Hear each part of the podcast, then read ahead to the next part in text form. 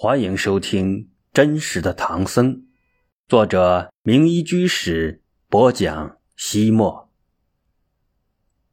玄奘是谁？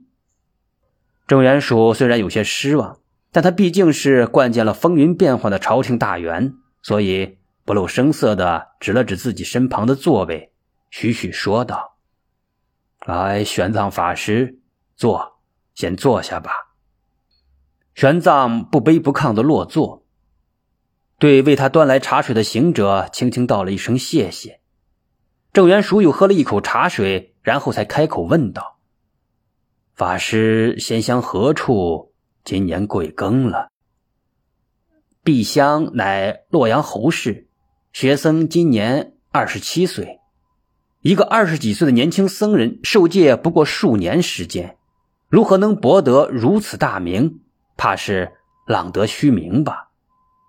郑元曙心中这样想，但嘴里却依然说道：“听说法师博览群经，横动百家，与佛理很有见地。”啊，不敢。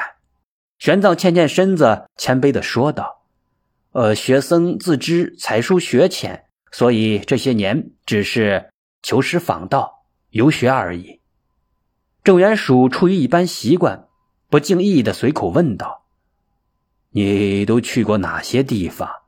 参谒过哪些高僧啊？”“呃，学僧十岁离俗，自幼在洛阳净土寺跟随慧净法师、严法师学习《涅盘经》和社论。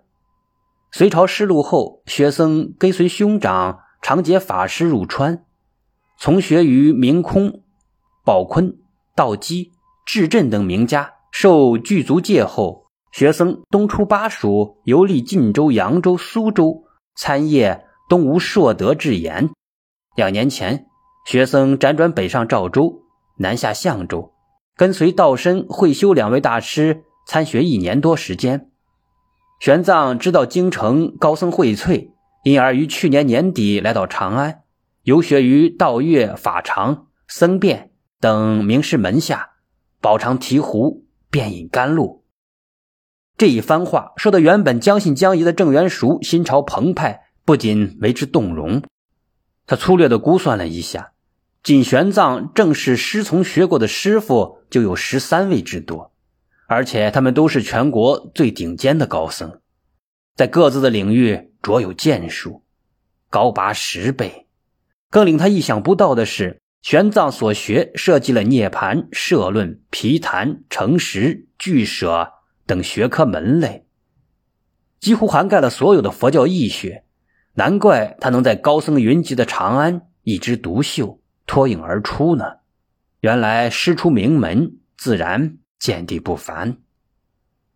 郑元曙赞叹道：“法师云水天涯，遍访名师，见所未见。”闻所未闻，可喜可贺，可敬可佩呀！玄奘赶紧摇着手说：“呃，惭愧惭愧，在郑大人面前，玄奘如同流萤之火，怎可与日月比明？您老人家足迹遍天下，征程九万里，玄奘一直敬佩的很，只是无缘受教。”郑元曙春风满面，微微一笑，捋着胡须说道。法师乃是方外之人，也知道这些尘俗之事。玄奘挺腰端坐，神色肃然，朗声说道：“大人为国犯险，五次出使突厥，每一次都如同在刀尖上游走，而且还曾被突厥扣留多时，几乎命丧一邦。但您却总能够奇迹般的化险为夷，不辱使命，因而被高祖皇帝誉为。”当代的苏吴张骞，玄奘虽然身为佛门中人，也为大唐有您这样的忠臣良将而自豪。尤其是武德五年八月，叛军刘黑达死灰复燃，再次举兵南下，同时东突厥吉利可汗也亲率数万铁骑大举入侵，大唐腹背受敌，危如累卵。在国家生死存亡之际，您再次赴汤蹈火，前往突厥吉利可汗的大营，大义凛然。严明厉害，终于说服可汗退兵，可谓一人之力胜过百万雄师啊！回想起数年前那段惊险万分的历史风云，郑元蜀依然豪气干云。他不仅站立起来，仰天长啸。笑够了，郑元蜀悄悄抹去眼角的泪花，不好意思的摆摆手：“好汉不提当年勇，老夫让你们这些年轻后生见笑了。”玄奘正色道：“您的那些功绩必将名垂青史，老夫身为国家大臣，不敢贪图名利，但求无愧于心。”如此而已，如此而已。说完，郑元蜀喝了一口茶，咳嗽一声，转换话题说道：“玄奘法师可曾听说，皇宫将要举行一场重大的消灾祈福法会？”玄奘点点头，曾有耳闻。郑元蜀说道：“老夫奉命，正在另选十名主法高僧。”法师可有合适人选推荐？玄奘似乎有些无动于衷，淡淡的说道：“朝廷自有另选的标准。玄奘年轻，又刚来长安不久，不敢妄言。”郑元蜀不动声色的说道：“若是许多人推荐了玄奘法师，您呢？”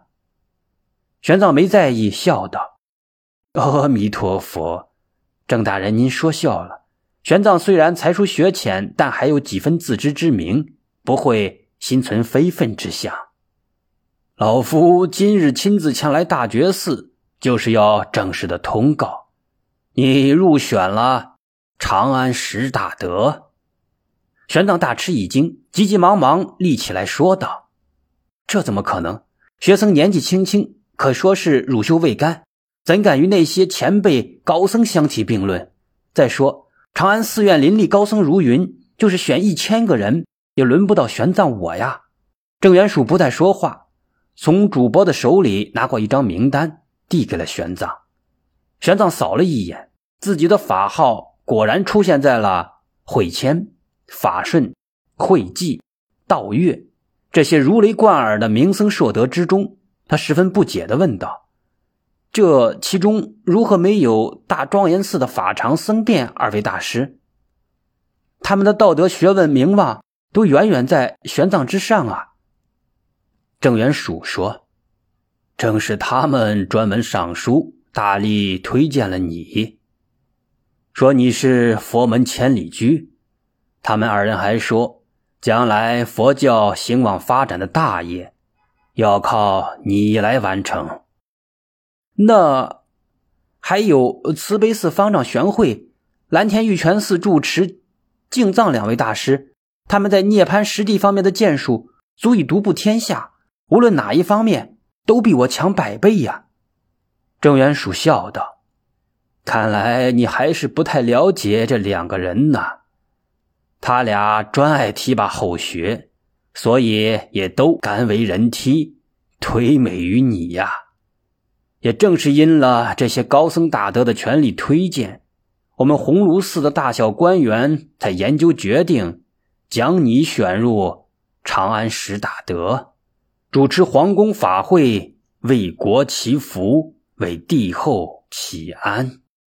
然而，玄奘还是一个劲儿的摇着头说：“呃，不行，不行，绝对不行，我实在不够格。”郑元蜀说：“玄奘法师。”能够入大内为皇家主持法会，是许多高僧梦寐以求的。这对于你将来住寺安僧、弘扬佛法，绝对是大有裨益。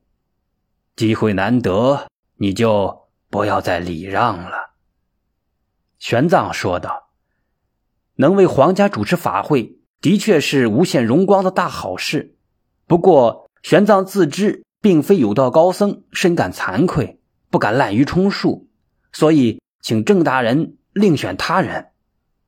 玄奘的反复推辞，很是有些让郑元蜀难堪。他沉下脸来说道：“法师，既然那么多前辈高僧举荐你，你就不必太过推辞了。过分的谦逊就是虚伪。”玄奘连忙解释道：“啊，郑大人，您误会了。”玄奘不是谦虚，也不是不敢担当，而是有心无力呀。他看到郑元蜀意欲插言，摆摆手说道：“大人，你先听我说。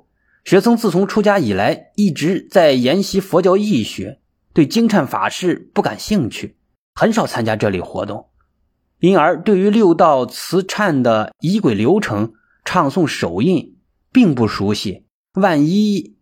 郑元属笑道。法师大可不必为此担心。到皇宫法会还有一段时间，我相信以你的冰雪聪明，用不了三五日即可如理如法的熟练掌握六道慈忏的成诗仪轨，不会误事。玄奘口吻真挚地说：“郑大人，你有所不知，玄奘之所以千里迢迢的来到京城遍访高僧。”是因为我对佛教的许多理论尚未的梳理清楚，心中有许多的疑问。眼下我不但原有的疑问未能够全部的消除，而且新的疑问越来越多，可以说是旧愁未了，又添新忧。故而我一门心思都在义理研究之上，实在是无暇旁顾啊。鉴于此，玄奘的的确确不是合适的人选。话说到这个份上，郑元蜀也就不再强人所难。他心中不仅对玄奘刮目相看，要知道名列长安十大德，入晋围为当今皇帝主法，可是说是天大的荣耀。不但从此声誉大振，名扬天下，并可由此出任皇家寺院的住持，一生的荣华富贵。然而难能可贵的是，这个年轻僧人为了心中的理想，坚守信念，毫不犹豫地拒绝了这一千载难逢的大好机会。